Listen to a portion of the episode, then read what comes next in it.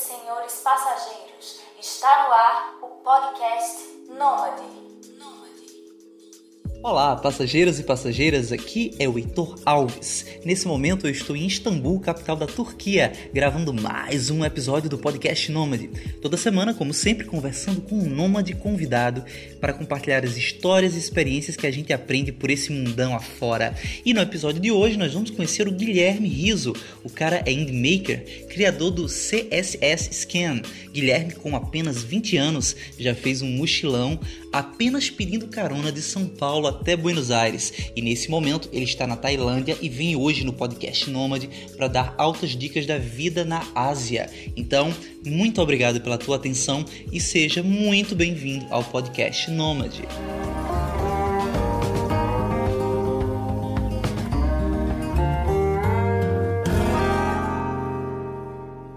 Guilherme, seja muito bem-vindo ao podcast Nômade. E é uma honra imensa estar com você. Tu tá na Ásia nesse exato momento, né? Na Tailândia. É. Longe pra caramba. Pra e é isso, cara. Eu queria começar com o básico, beleza? Eu Beleza. queria que você se apresentasse pro pessoal que está nos ouvindo. E também de onde você veio, de que cidade, de que estado você surgiu. Bom, primeiramente, muito obrigado a quem está ouvindo aí e muito obrigado também ao Heitor pelo convite. É uma honra estar participando do podcast Nômade já nesses primeiros episódios.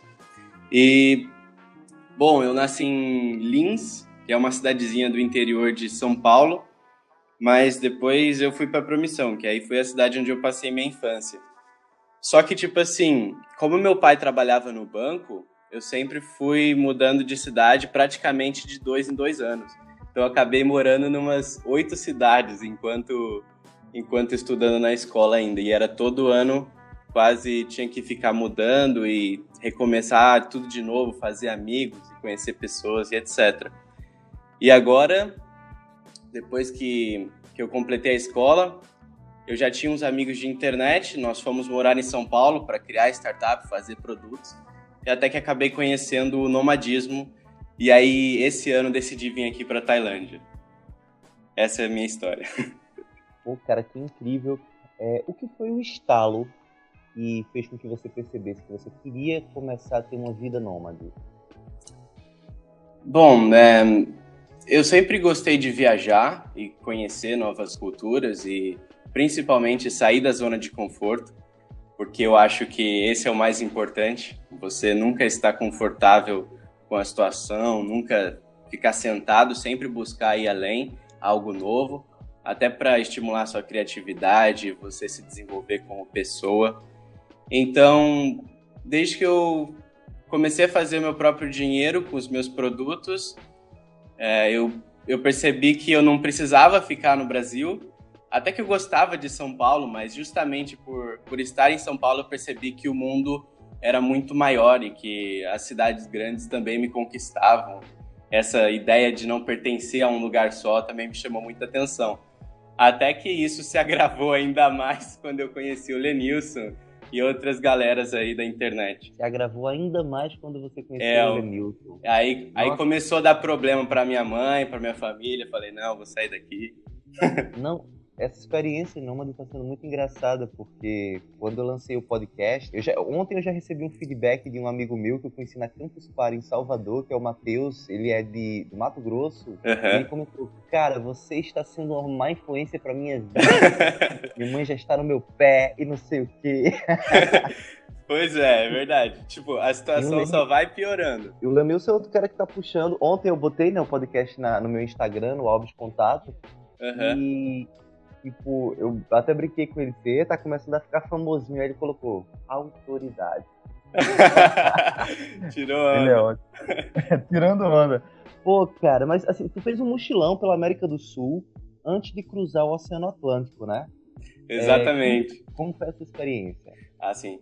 Então, é, eu me inspiro muito nos canais do Vien Finda e do, do outro rapaz que eu esqueci o nome. Mas é um rapaz jovem também que estava viajando aí pela Europa. Eu, eu vivo isso. Isso, esse cara mesmo. Almir Júnior. Almir Júnior. pois é, pois é. Então, Eliezer e Almir. Que massa, Isso. velho. Eu também, eu também sigo o canal dos caras e quem sabe um dia eu não vou estar entrevistando eles também. É, Muito bom. então. E aí eu tava vendo, sabe quando você pega aquelas madrugadas e você começa a procurar sobre um assunto até se tornar especialista e quando você vê já são 6 horas da manhã e você ainda tá vendo as coisas. E aí numa dessas eu tava vendo os vídeos deles e o Vien Finda, ele fala da história dele que não precisa ter muito dinheiro e tal, e que você pode sair da sua casa amanhã. E aí eu, eu tinha um amigo, a gente morava junto numa república em São Paulo, morava com mais outros cinco meninos. E aí eu tinha um amigo que também era meio maluco, aí eu falei, ah, ele vai gostar disso. Aí eu cheguei três horas da manhã, num sábado, falando, cara, o que, que você acha da gente ir para pro Machu Picchu pegando carona na estrada? E aí ele achou isso, ele topou na hora, eu nem sei porque ele topou na hora, mas ele disse depois que devia estar louco. E aí a gente planejou, só que tipo, foi vendo e o Machu Picchu não é muito bom para ir na época que a gente queria, que era o fim de ano, novembro. A época boa é, é julho, porque chove lá e tal, e Bolívia é perigoso para pegar carona. Tudo mais, a gente acabou mudando para passar pelo sul e para o Uruguai e Argentina. E aí a gente decidiu isso, ele ia tirar as férias do trabalho dele lá, que ele trabalha na Pagarme, também é desenvolvedor. E aí a gente foi e foi vendo, tipo, mochila, é, barraca. Eu via vídeo de sobrevivência, sabe? Como, como fazer água, como fazer fogo essas coisas. Sobrevivencialismo, né? Botar uma É. ali, botar água sanitária pra purificar a água. É muito coisas. louco. Cara, a gente tem muita coisa em comum. É. Eu gosto dessa pegada assim de tipo, se, se tudo der errado, você conseguir sobreviver pelo menos por uma semana. Ah, e nesse mesmo dia eu assisti Into the Wild pra, pra gravar ainda mais a situação. pra dar aquela inspiração de vez, né? Assim. É, então. Esse é, filme cara. aí muda a vida de muita gente. Foi um filme bastante importante pra essa viagem. Legal, legal. E aí, no caso, tu, tu foi sem dinheiro por esse mochilão ou tu tinha uma reserva assim e queria só realmente experimentar a carona? Como é que foi? Boa. Então, eu tive a ideia em julho, e aí tinha uns meses até a data da gente viajar, que seria novembro. Só que naquela época eu não tinha nenhum produto com que gerava uma grana boa, né? Eu tinha feito o Improve, que era um aplicativo de produtividade, e o Moniesto, que era para você guardar dinheiro. Só que, tipo, eles tinham dado um dinheiro, só que eu gastei tudo em Salvador quando eu fui lá visitar. E aí eu não tinha nada. Só que a ideia era vender brigadeiro igual Eliezer. Depois que eu fiz o CSS Scan, que começou a dar um dinheiro, aí mudou minha vida. Aí eu pensei em diferente nessa viagem. Né? Tipo, ah, vou ficar num hostel, não vou dormir na beira da estrada, vou comprar uma barraca e tal. E aí ajudou bastante, porque a gente foi com os equipamentos até que, até que bons pra isso. No caso, tu levantou dinheiro pra estar hoje na Tailândia, tipo, da metade do ano pra cá, mais ou menos. Foi isso? É, só que tipo assim, eu acabei gastando mais do que eu esperava no mochilão, porque a gente teve que comprar tudo do zero. Barraca, mochila, garrafa, essas coisas. Tipo, Eu lembro você, você postando fotos na Decathlon, alguma coisa É, exato. Isso custa um dinheiro. Tipo, de... para primeira viagem, beleza. Para segunda, você pode reutilizar tudo isso. Mas para primeira, custou um pouco. E na época eu comecei a comprar perfume, que eu gosto bastante de perfume, roupa. E, e também comecei a viajar mais, pular de paraquedas, sabe? Coisas que eu nunca tinha feito porque eu não tinha tanto dinheiro assim. E para fazer essas coisas, meu. E daí eu comecei a, a fazer. Então eu não tinha muito dinheiro. Eu vim para cá, para Tailândia, com 850 dólares. E mais nada no banco. Pô, legal, legal mesmo. E aí, no caso, tu foi pegando carona, tu foi até onde nesse mochilão? Então, foi bem difícil porque a gente nunca tinha feito nada do tipo. A única experiência de pegar carona foi numa cidadezinha chamada Rio Paranaíba. Você conhece? Não faço ideia. É, quase ninguém conhece. Fica, no, fica em Minas. Pessoal de Minas aí, mineiro, vai saber provavelmente. Lá tem a UFMG, o FV, na real, o campus de Viçosa, só que fica em outra cidade. Aí eu fui chamado para fazer uma palestra lá. E aí, nessa cidadezinha, como é uma cidade pequena e universitária, a, a cultura da carona é muito forte. E aí foi a primeira vez que eu peguei a carona com, com um amigo meu lá, universitário. Mas fora isso, nunca tinha pego. E tanto é que no primeiro dia foi o mais difícil de todos, eu acho. Porque quando você ainda está próximo da sua cidade, a gente fez o seguinte: a gente foi de São Paulo para uma cidadezinha perto chamada Itapecerica da Serra, porque a gente é. viu num site chamado Hit, Hitwiki, que é onde tem dicas de carona, é tipo Wikipedia de caronas. Quem, quis, quem uhum. tiver interessado é muito bom. E lá tipo, tinha tipo as direções, ah, saindo de São Paulo em direção a Curitiba, que era o que a gente queria fazer no primeiro dia. Aí eles falou, ah, você tem que ir para Itapecerica da Serra, é, pega o ônibus tal e tal. Mesmo a gente pegando dois ônibus errados, porque a gente via o, o Google Maps atrasado, a gente acabou parando nessa cidadezinha. E aí não tinha nada lá, cara. A gente foi num posto que era muito ruim, porque não era aqueles postos de gasolina, postos de gasolinas grandes. Era um negócio bem pequeno e quem chegava lá ia dar o contorno ou ia entrar num bairro, sabe? Não ia para Curitiba. E a gente começou a viagem sábado, para depois descobrir que os caminhoneiros geralmente trabalham de dias de semana, né? E aí, Caramba. como Itapecerica da Serra era um pouco próximo, a gente ficou nesse posto aí uma hora. Uh, ficou perguntando para quem abastecia, né? Chegava, oh, por acaso você está indo para em sentido Curitiba? E aí tal, e ninguém ia. Chegou em pessoas que iam no restaurante ali almoçar. Eu não sei, acho que a gente espantou um lá, porque o, importa muito a abordagem nesse caso. Se você falar uma palavra errada, você já acabou com essa carona, sabe? Qual é uma palavra errada? eu lembro ah, que eu lembro que eu perguntei pro cara se, se ele tava indo em sentido Curitiba. E aí ele disse, eu tô, mas eu tô comendo aqui, eu vou daqui a pouco. Aí eu tinha perguntado, mas que horas que você vai? E daí eu acho que isso deu medo nele. Que pareceu que a gente queria roubar, sei lá. Mas eu sei que ele saiu e foi reto e nem olhou pra gente. Caramba, cara, que droga, que droga. É, e aí a gente ficava nessa cidade e era bem próximo de São Paulo, ficava uma hora. Tinha dois caras no ponto de ônibus que o pessoal do posto falou para tomar cuidado com eles. Inclusive, antes da gente pegar carona, a polícia chegou lá e revistou eles. Tudo, tudo nada a ver. E aí, nessa hora passava pela cabeça voltar para São Paulo. Tipo, ah, se não der certo, a gente volta para São Paulo e tenta segunda-feira de novo. Porque você está muito perto da sua cidade. Mas esse é, o, esse é o momento mais difícil, a sua primeira carona. Depois chegou um cara, jovem, assim, e aí eu falei, é, eu vou chegar nesse cara. E aí eu tava com a minha plaquinha, a plaquinha era sentido Curitiba e um, sorri e um por favor e um sorrisinho.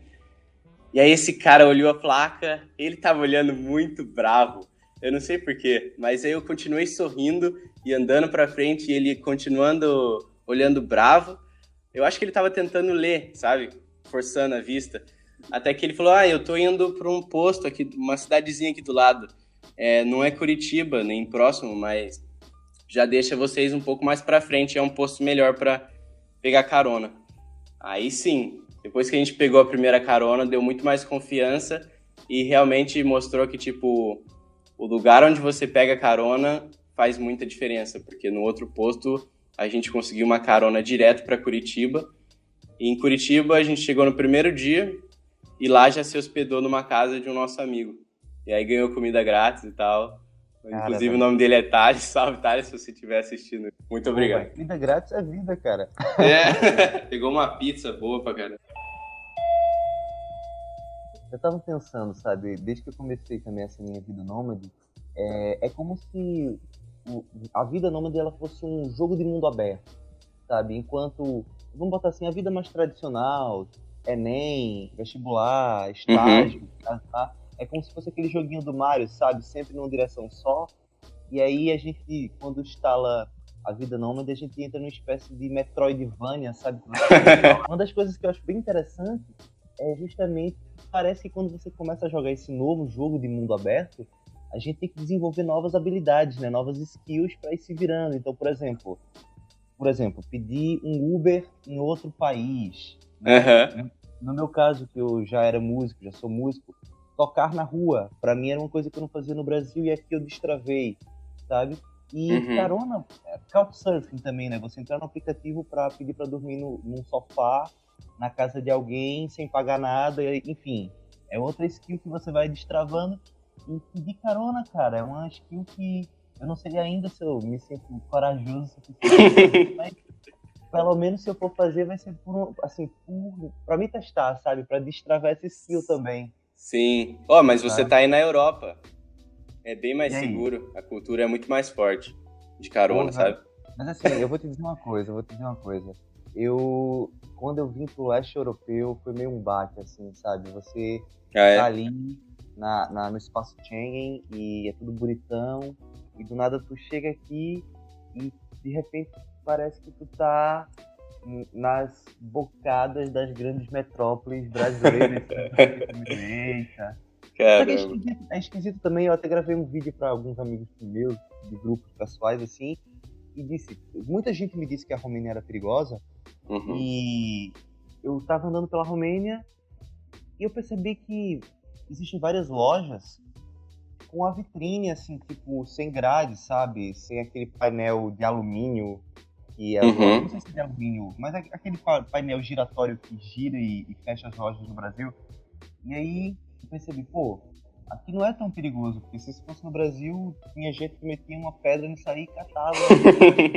Enfim, a vitrine estava totalmente exposta, a menos que fosse um vidro à prova de balas, o que é muito mais elegante, mas eu acho que não, cara. Eu acho que não é tão perigoso assim, de fato. Eu tenho que destravar de fato essa minha habilidade de. essa minha não habilidade de ter medo do mundo. Isso é uma porcaria. Sim, isso, isso é interessante, tudo isso que você falou.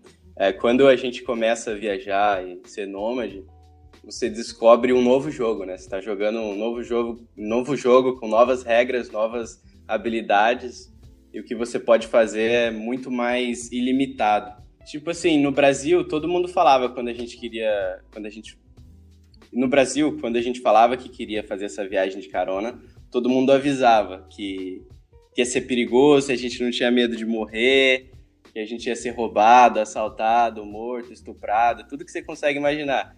Inclusive, isso passa na sua cabeça. Com certeza, na última semana eu comecei a ter uns pensamentos negativos assim. Só que eu percebi que, tipo, todo, todo mundo fala que os outros são perigosos. Ó, toma cuidado quando você for pra X, porque lá as pessoas são mais. Lá é mais perigoso. Mas nunca eles. E aí eu chegava nessa cidade X e eles falavam que a cidade Y era perigosa, entendeu? E era sempre assim, um falava que o outro era perigoso, mas isso não aconteceu. As pessoas que a gente cruzou o caminho foram sempre muito boas, a gente conheceu muita gente legal, apesar de a gente ter conhecido uns loucos aí. E muito, muitas pessoas é, com diferentes histórias de vidas que você vai aprendendo, mas, cara, eu não me arrependo a carona é algo que, que muda a vida da pessoa. Eu não me arrependo porque a carona realmente foi algo que, que é uma história que eu vou levar pro resto da vida, sabe? Ter ido de São Paulo para Buenos Aires só pedindo carona. E foram 17. Demorou 14 dias. Cara, que, que incrível, velho. Que incrível. É muito bacana essa tua percepção de que são sempre os outros que são o perigo, né? Tipo, É. a minha cidade não, mas cuidado na cidade Y, porque o problema é ali, né? Aham. as pessoas elas temem o desconhecido de uma forma tão grande que elas acabam deixando de viver muita coisa boa que elas poderiam viver, conhecer muita gente boa que elas poderiam conhecer por medo. E isso é uma grande Exato. bobagem, né, cara? Pô, que, bo- que bom ver isso de você assim. Eu queria, inclusive, esse, esse para mim já é um grande ponto positivo da tua experiência de 14 dias pedindo carona. Eu queria que dissesse assim, outras coisas que foram muito marcantes, assim, o que foi positivo também além de destravar esse, esse medo, né, do, do desconhecido. Ah, eu percebi muito mais isso do, do desconhecido que você está falando, que eu tenho um canal que eu sigo no YouTube, que é o Yes Theory, você conhece? Não, ainda não. Nossa, precisa conhecer. Eles fazem uns vídeos muito loucos de tipo saindo da zona de conforto, fazem as pessoas fazerem coisas junto com eles.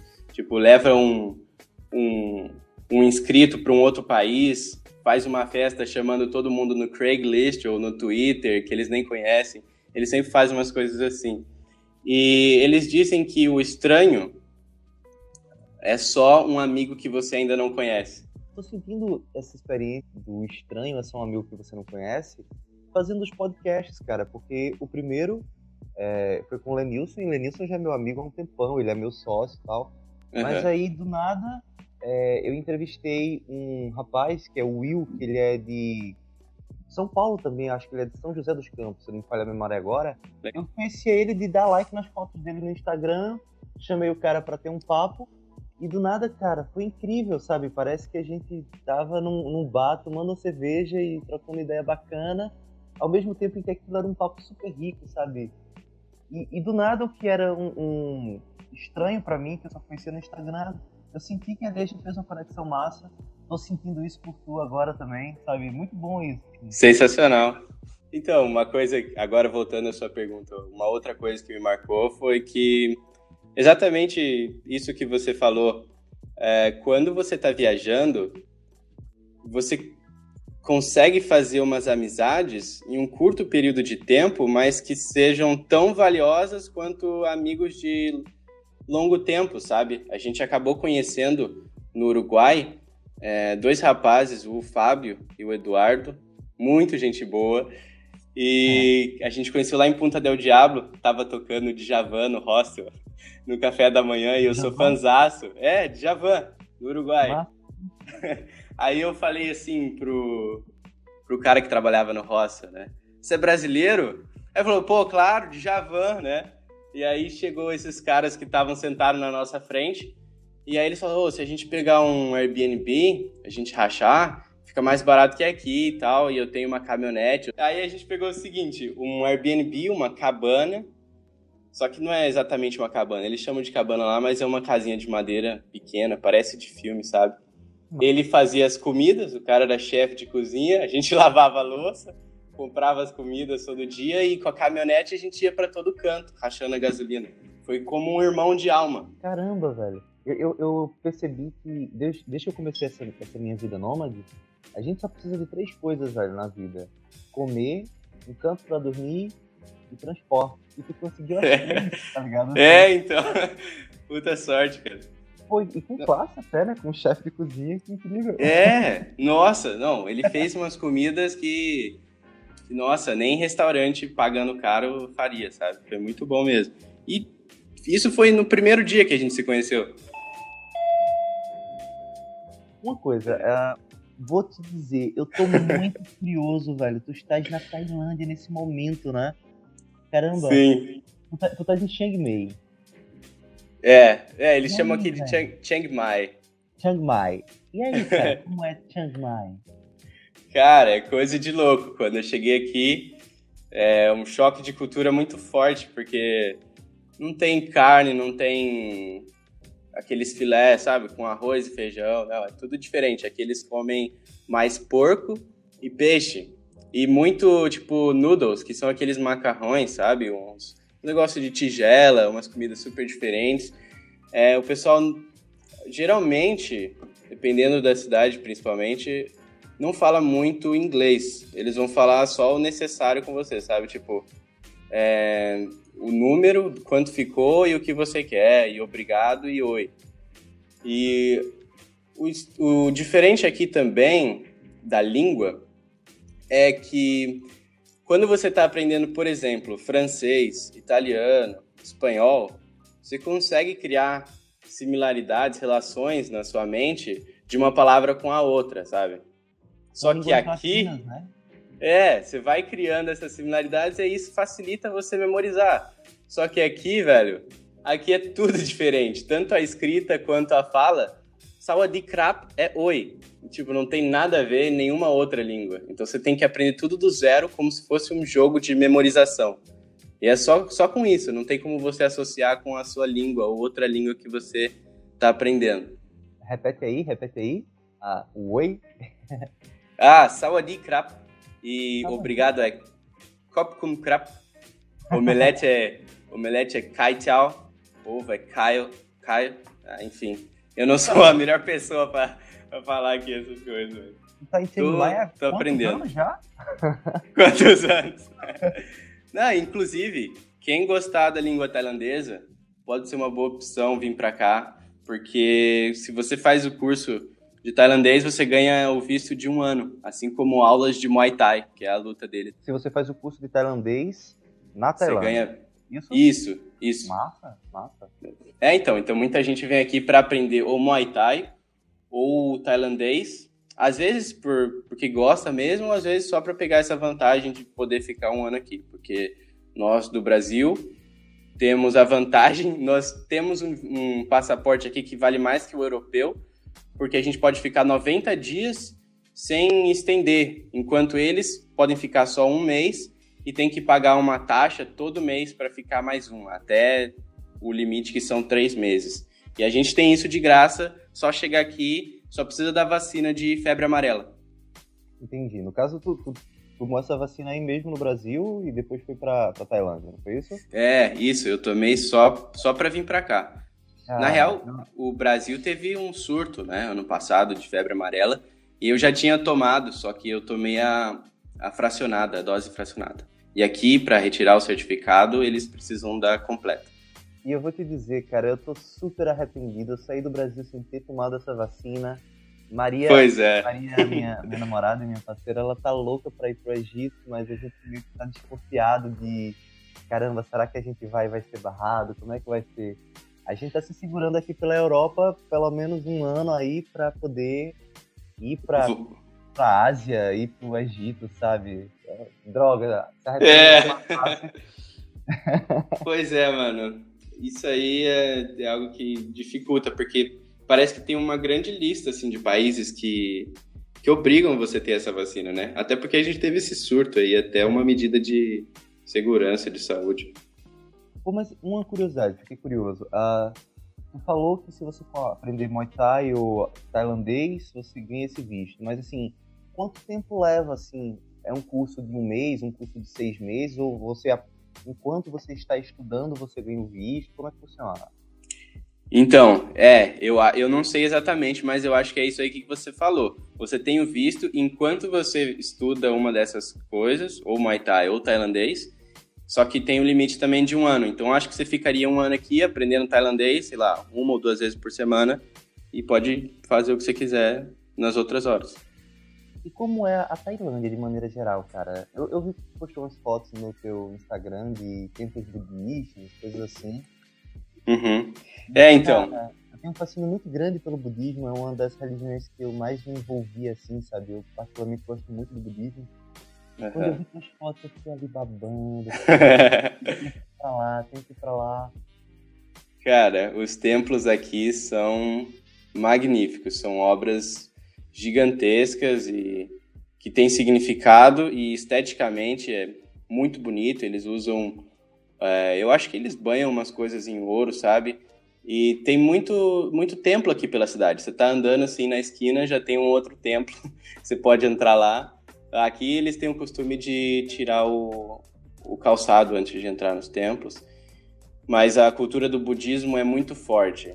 É, não, não só com templos também, mas eles têm umas meio que umas cerimônias no meio da rua, assim, às vezes tem um meio que uma maquetezinha de um templo onde as pessoas deixam comida para o espírito, eu não sei como é que como é que é na religião deles, mas eles deixam a comida lá como oferenda, sabe? E várias coisas desse tipo. E do nada você tá andando e do lado do, do seu lado tem um, um monge, sabe? Pessoal, tem muito monge aqui. Muita gente medita. É, a maioria é budista. E é um templo mais bonito que o outro, sabe? Mas assim, isso te intimida de alguma forma, esse choque cultural? Porque assim, uh, eu eu percebo que a gente meio que é condicionado a ter um medo enorme do islamismo, né? Assim, é, acho sei lá, desde 70, 80, os filmes do Rambo, sabe? A guerra do Iraque, Saddam Hussein, a coisa só foi piorando e teve os atentados das Torres Gêmeas e hoje a gente tem um certo medo, né, dessa situação toda do Estado Islâmico só que aí, de repente, eu tô andando na Turquia, tô andando em Istambul. Claro que Istambul ainda é muito mais cosmopolitano, tem um, um, uma grande mescla cultural.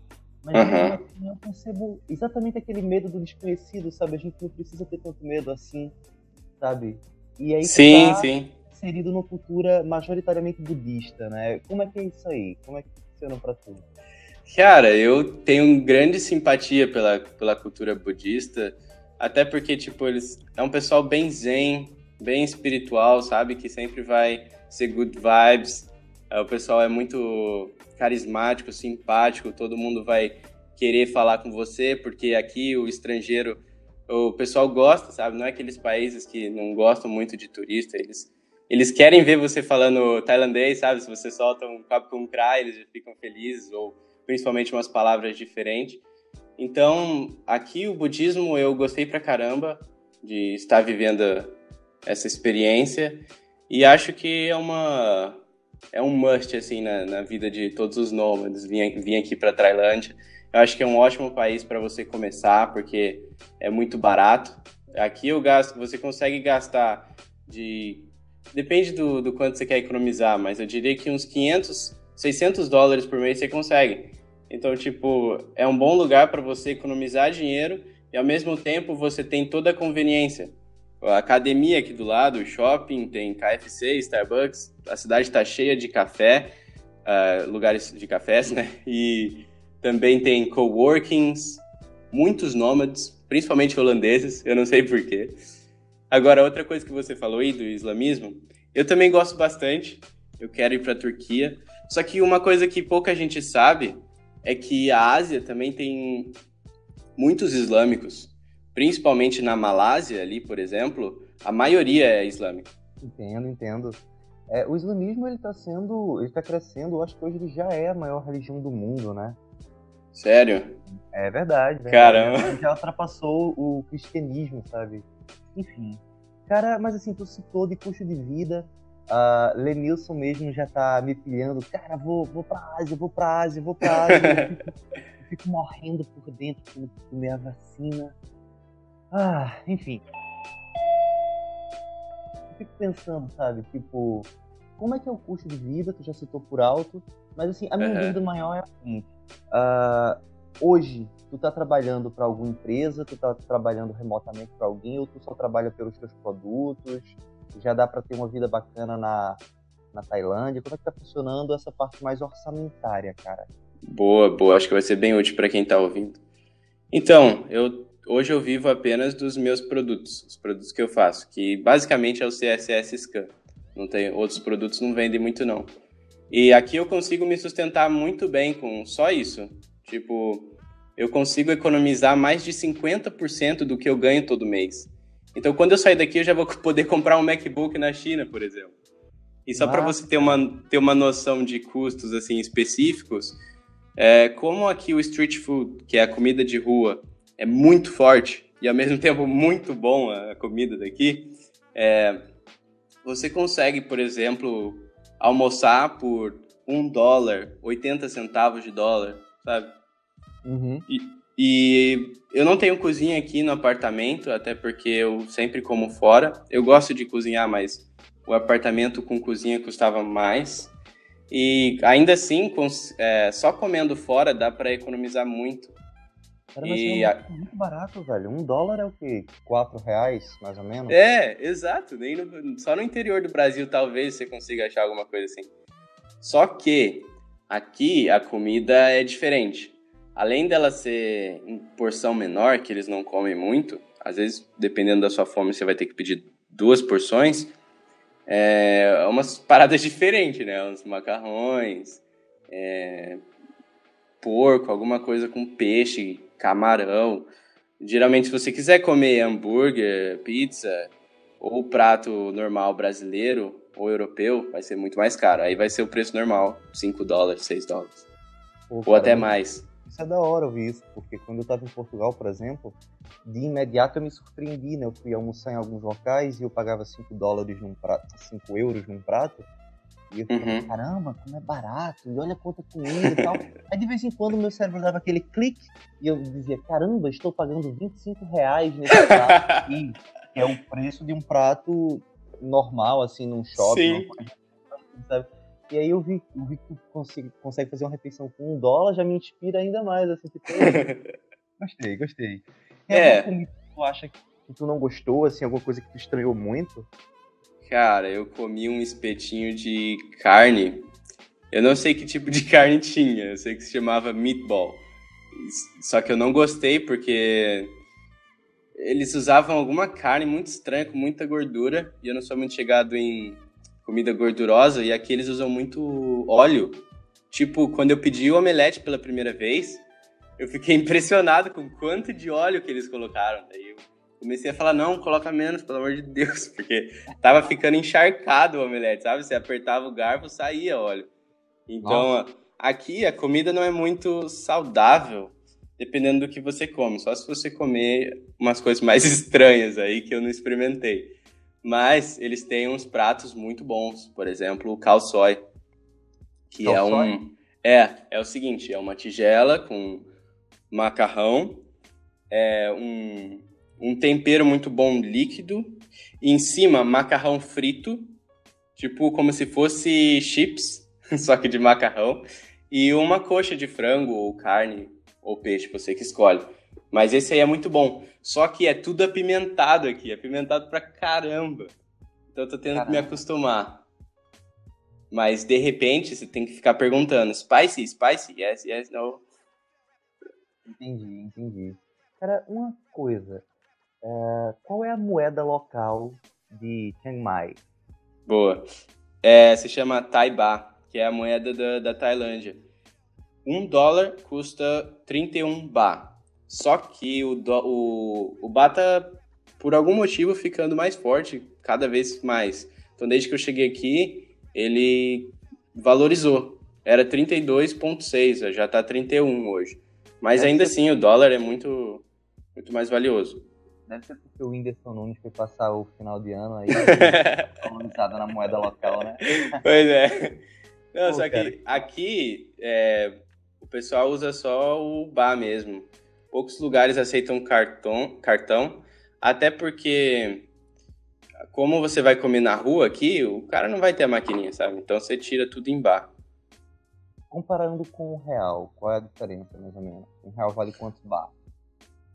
Eu acho que é 8. 8 bar, um real. É, Entendi. mas eu não tenho certeza. E aqui é o dinheiro é mais inflacionado. É tipo o Uruguai. Porque você anda com mil, cem, sabe? Deve ser muito estranho, deve ser muito estranho. não, no Chile. No Chile um almoço era 14 mil. Alguma coisa lá, a moeda deles. Caramba. Não, eu nasci em 90, né? 1990. E eu não tenho memória, né? Eu era um bebezinho quando tinha aquelas propagandas. Só que aí, recentemente, eu tenho assistido muito, assim, tipo, canais de anos 90, o Nerd Show lá de Minas também, o canal do Nog, do é, Canal 90. E eu acho uhum. super engraçado quando eu vejo umas propagandas assim, tipo... Vem comprar a boneca Suzy por apenas 24 mil e 90 super promoção na Magazine não sei que lá. Camisa a partir de 13 mil, não sei o que. Porra, bicho, que negócio caro. Sim. É, é louco isso aí, porque parece que, mesmo que você sabe que a moeda vale pouco, você fica meio assustado, né? Porque o valor é muito, muito alto. Pois é, pois é. Cara, que incrível, velho, que incrível. É, uma coisa que eu fiquei curioso, né? Uma coisa que eu tenho também tentado trazer para quem está ouvindo, que são assim aplicativos, sites, ferramentas que são úteis para quem é nômade, sabe? Uhum. E aí eu queria saber, tu tens usado alguma coisa específica aí na Tailândia, algum aplicativo local? Como é, como é que é a tua relação com essas ferramentas? Nossa, boa. Então, aqui eu uso tipo o sistema de bike deles, que é tipo Bike Itaú, quem é de São Paulo, Rio de Janeiro. Eu não sei se tem no Nordeste, mas você pega a bike pelo aplicativo. Tem? Boa. Tem, tem sim. Então você desbloqueia com QR Code e pode usar a bike. Eu paguei 290 bar, posso usar por três meses. Só que diferentemente da Itaú, você pega em qualquer lugar e deixa em qualquer lugar. Então eu deixo na frente da minha casa e quem quiser pega, entendeu? Então, do nada você está andando na rua, você vê uma bike, ah, vou andar de bike. Aí você pega seu celular e usa. Esse aqui se chama Mobike, mas eu acho que é só da Tailândia. O outro aplicativo deles aqui se chama Grab ou Grab, que é tipo o Uber deles, mas eu não uso muito. Eu não sei se eles usam Uber aqui, eu acho que é mais esse Grab. Só que, tipo assim, se você tá em Bangkok, como o trânsito lá é maluco, eu fiquei uma hora num grave, o pessoal usa lá a opção de mototáxi, sabe? Vai na moto. Isso é bastante forte lá. E aqui também tem, não tem muito ônibus, tem uns carros que se chamam que são vermelhos, eu chamo de carro vermelhos, red trucks, que eles são tipo Uber juntos. Eles estão passando pela cidade, você levanta sua mão, ele vai parar, você fala, ah, eu tô querendo ir pro shopping Maia. Aí ele fala, se ele estiver indo nessa direção, beleza, você vai junto. Se não, você espera outro. E aí o que acontece? Ele vai deixando as pessoas no lugar exato, só que conforme for subindo gente, se uma quiser ficar no caminho, vai deixando, entendeu? Então é meio que um ônibus só que é meio privado. Eu acho que é uma pessoa assim que gera o, o carro sozinho. Meio aleatório também, né? Não tem uma rota. tá falando. É. E aí vai tipo. Um, é um caminhãozinho. Não é um caminhão. É uma caminhonete, só que ela tem o teto na parte de trás e as pessoas vão sentadas. Só que é aberto, então se quiser pular do carro, dá também. É, é, tipo uma pegada pau de arara, uma coisa assim? é tipo isso, cara. cara Muito louco. louco. E é, e é um dólar pra pegar. E vai pra qualquer canto. Que massa, cara. Mas tem Uber também. Tem Uber, tem Airbnb. Tem. Ah, sim. É, Airbnb. Então, como aqui o aluguel, cara, o aluguel é perfeito. O contrato é de um mês. Então, tipo, você vem para cá, você não precisa ficar no Airbnb. Você pega um aluguel, um apartamento como se fosse um cidadão. Então eu peguei um apartamento normal, economizei metade do que eu pagaria no Airbnb e é muito bom aqui. Eu pago 170 dólares. Pô, Só tem cara. que fazer o depósito de um mês a mais, né? Que aí você pega, é tipo calção, seguro calção. Você pega quando você for sair. Legal. E então, assim, ainda não saiu, tu não sabe se tu vai ter esse dinheiro de volta, né? Mas aí costuma ser. É.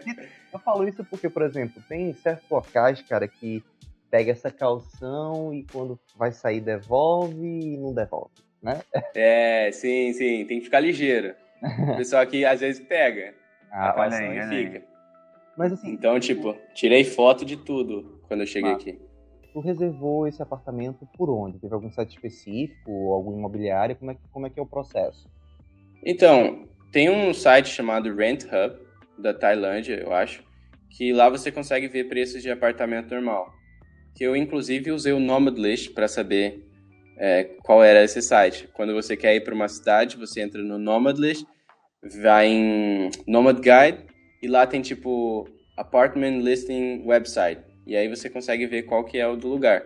Aí eu entrei nesse site só que foi mais para ter uma noção de preço, porque quando você chega aqui em Chiang Mai, pelo menos, você pega um hostel e no outro dia você acorda e vai batendo de prédio em prédio ali na portaria e pergunta se está tendo aluguel mensal. É basicamente isso que todo mundo faz. Então eu ah. fiquei um dia procurando apartamento, até que eu achei esse aqui, que já tinha vários amigos aqui do, do Ipchat, que é um site de, de, de pessoas que trabalham abertamente, sabe? Você compartilha o que você está fazendo.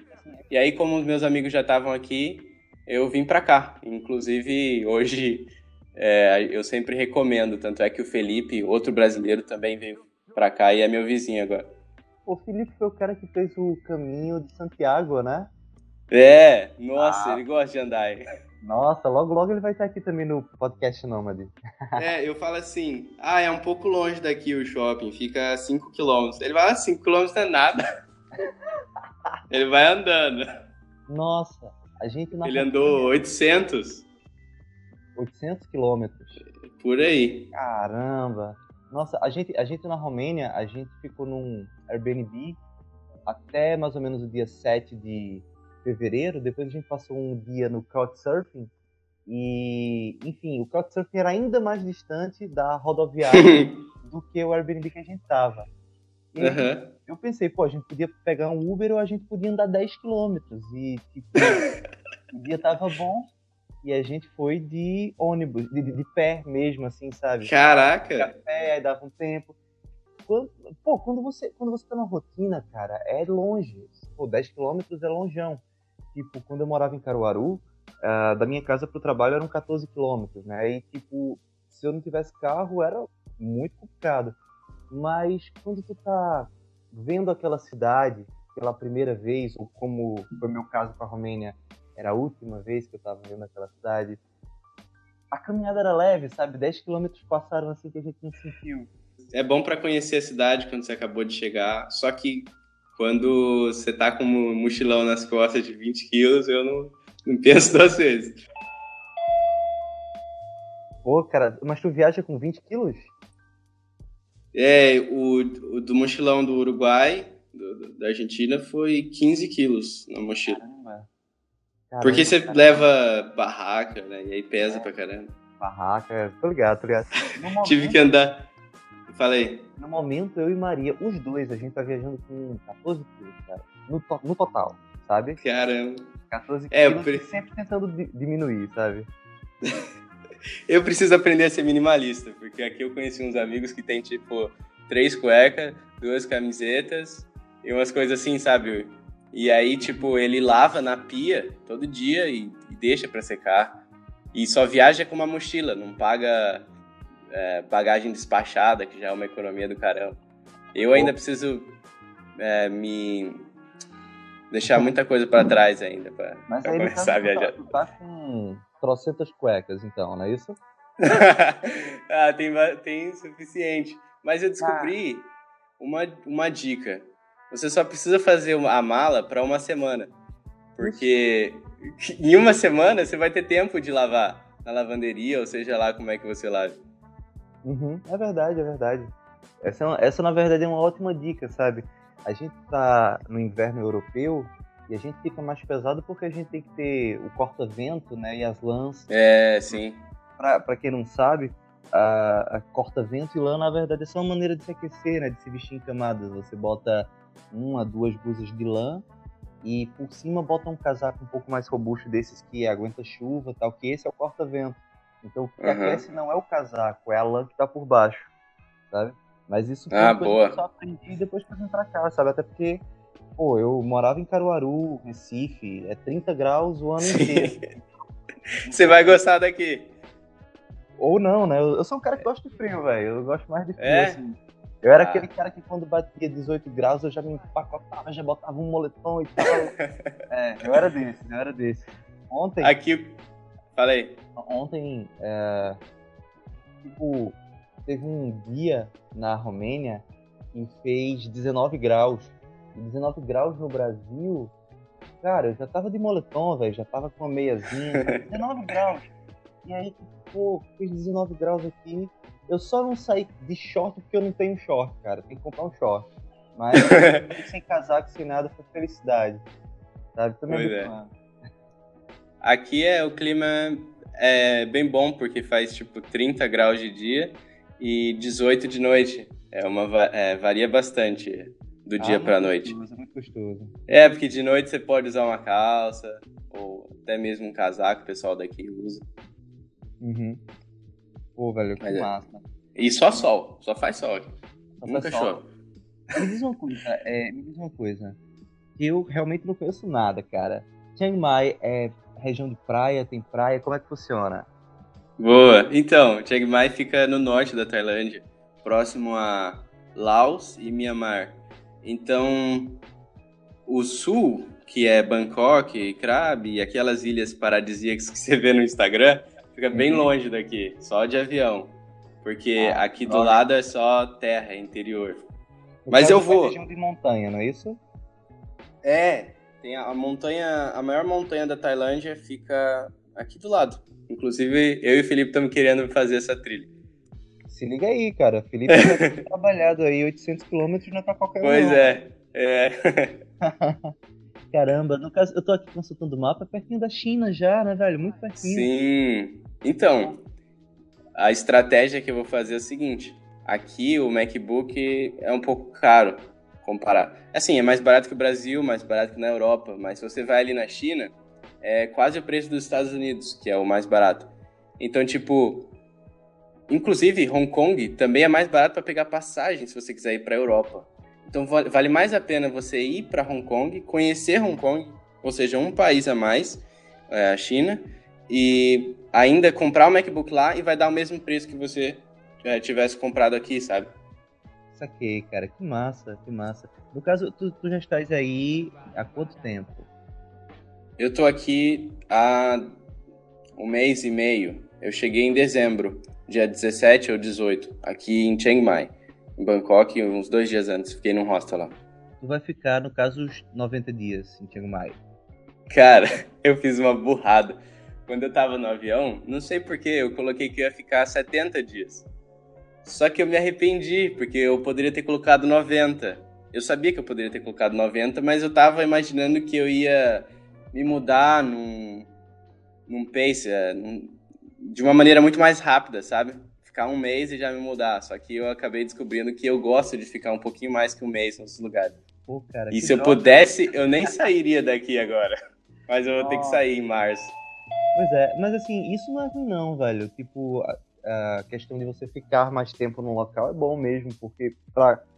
Tem muita gente que confunde e pensa que o nômade ele é um turista, né? E na verdade, bicho, tu tá Exato. trabalhando, tu tá vendo tua rotina aí, desenvolvendo seus produtos. E Uhum. ficar se mudando pode ser até um problema nessa questão de produtividade, né? Então, como é que Sim, funciona porque- a relação de nomadismo com o teu trabalho? Como é que é isso aí? É, Então, eu trabalho aqui em casa, só que eu sou muito tranquilo com o trabalho, sabe? Tipo, se precisar ficar uma semana sem trabalhar, eu não trabalho. Porque ainda bem o CSS Scan tá dando certo, então eu não me, não me preocupo muito em só trabalhar. Eu busco explorar bastante a cidade. Quando eu cheguei aqui, umas duas primeiras semanas eu só ficava visitando o templo de bike, explorando a cidade, conhecendo. Hoje em dia que eu já me acalmei mais, aí eu fico só mais trabalhando, mais curtindo. Só que dá muito trabalho ficar se mudando, porque você tem que buscar tudo de novo. E aí começa aquele trabalho de buscar apartamento, academia, lugar para comer. Demorou um mês para eu achar um lugar aqui que eu, que eu gosto de almoçar. Pois é, cara, pois é, tô ligado. Eu, eu tô passando por isso agora, né? Porque aqui no leste europeu eu tô ficando mais ou menos uns 15, 20 dias em cada país, né? Em cada cidade. E aí eu tô sentindo como é que é, como é que isso impacta na minha produção. Mas nos próximos podcasts eu vou revelando aí como é que funciona esse processo comigo. Ah, sim. Eu- uma coisa que atrapalha muito, no, no meu ponto de vista, é o translado. Antes da gente começar o podcast, eu tinha te falado, né? O meu sufoco, né? Da Romênia para Istambul. Cara, Uhum. foram horas de, de- de ônibus, mais metrô. E, ah, é, um- é complicado. Você, você tá em, em Istambul? Eu, no momento do podcast, sim. No momento que o podcast está no ar, eu estou em Istambul. Caraca, tá de sacanagem. grava- Vamos lá, no, no momento em que o podcast está sendo gravado, eu estou na Romênia, mas quando ele for ao ar, eu estarei em Istambul, então eu tô meio que gravando já, imaginando a minha realidade daqui a duas semanas, mais ou menos. Nossa, cara, muito bom. Eu quero ir pra lá. Nossa, não Pô, vejo a hora. Turquia é muito louco. Inclusive, tu tava pensando mesmo em vir pra Turquia, mas depois tu desistiu, não foi? Teve uma situação assim? Então, eu tava pensando em ir agora, só que eu não vou porque. Tô Ah. fugindo do frio. Tô fugindo do frio, não quero ir. Cara, tá frio. Eu fiquei super frustrado porque eu queria ah, pegar o gelo, pegar o frio na Romênia. Cheguei na Romênia, cheguei em Bucareste, teve dois dias de frio, no terceiro dia já tava o sol. E eu fiquei frustrado com aquilo, sabe? Parece pra todo tempo que eu vou esquenta. Ah, era é, começou a primavera já?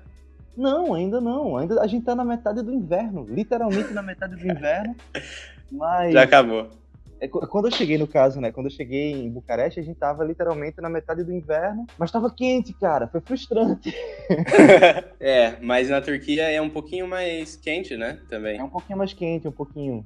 3, 4 graus mais quente que, que a Romênia, sabe? Sim. Inclusive tem uma cidade lá chamada Antalya.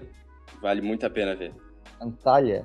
Já, eu tô, É. eu já tô aqui no Google Maps, girando o globo, né? Antalya. Vou ver se é muito distante aqui. Pô, cara, Guilherme, foi um prazer enorme conversar contigo. Tu é um cara muito gente boa. E. Pô, eu digo mesmo, cara. E tu, tu trouxe muita coisa diferente para o podcast, porque tu tá num, numa, num lado do mundo muito diferente, sabe? E isso é muito rico. E particularmente eu também fico muito feliz assim de ver que tu é um cara que trabalha para tu, sabe? Tu é um cara sozinho, né? Tu é um cara que desenvolveu o teu produto sozinho e trabalha. Tu trabalha com outras pessoas ou realmente é só só você?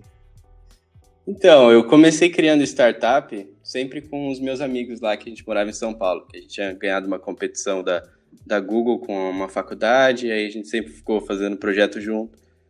Até que na terceira startup que a gente faliu, eu falei, ah, tá, eu vou tentar experimentar fazer sozinho. E não que isso signifique que seja melhor, mas é, é bom para eu ver os dois lados. Sempre trabalhando junto, sempre trabalhando sozinho, e eu creio que no futuro eu vou conseguir achar um balanço.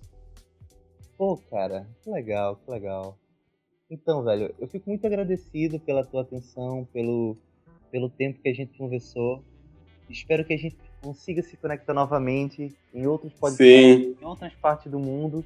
E presencialmente um dia, presencialmente a gente vai se conectar sim, porque tu é um cara que particularmente eu quero muito conhecer.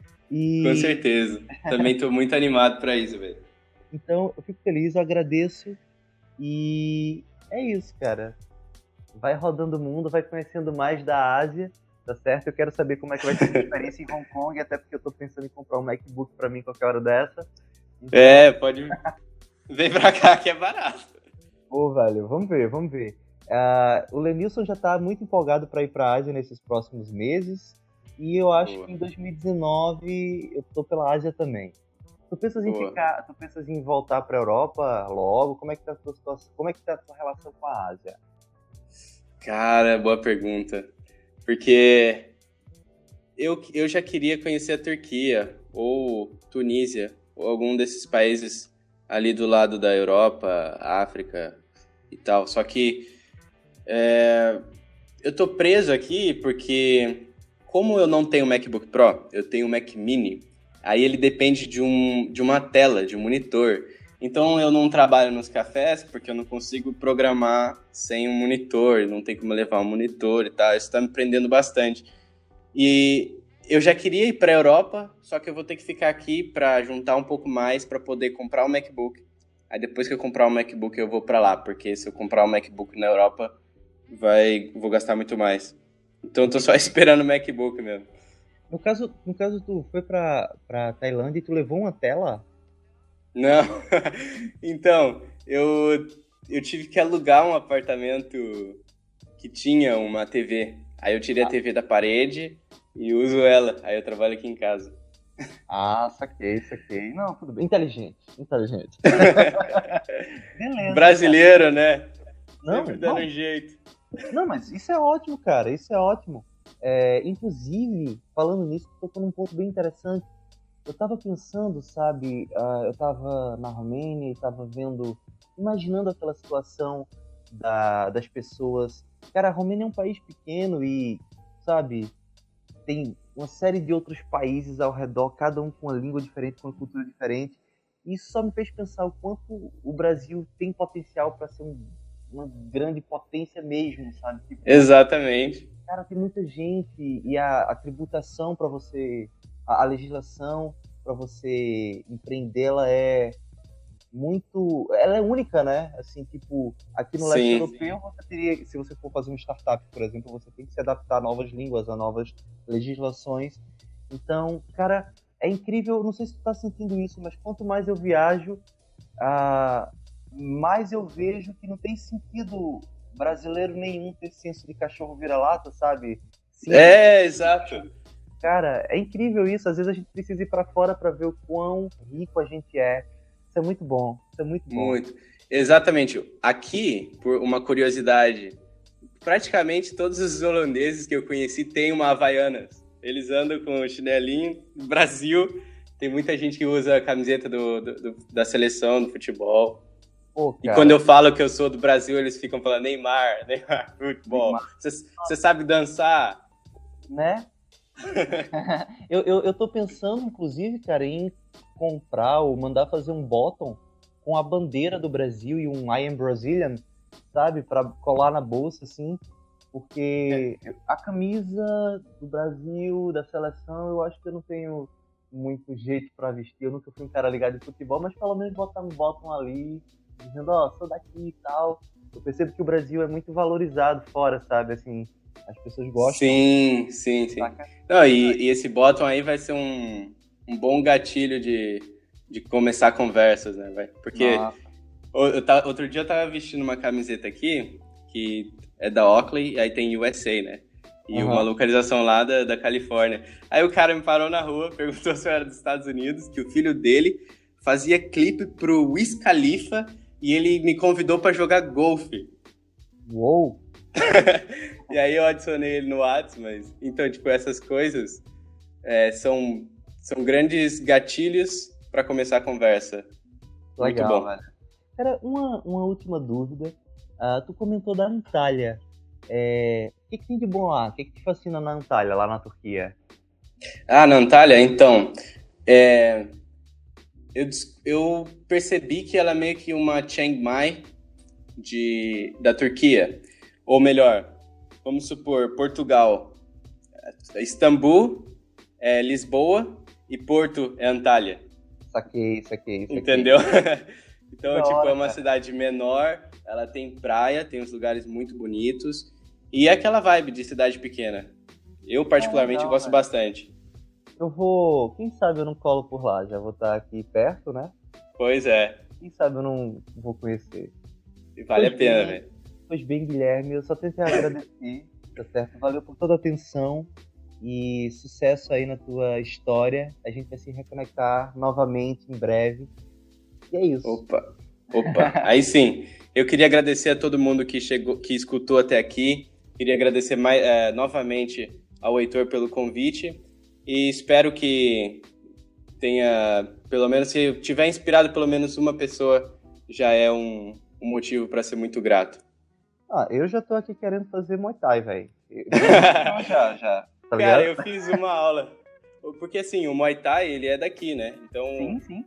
o pessoal que é do Brasil, que luta Muay Thai, vem fazer bootcamp aqui, para estudar como é que eles lutam. Velho, valeu e até a próxima. Valeu, Heitor. Tchau, tchau.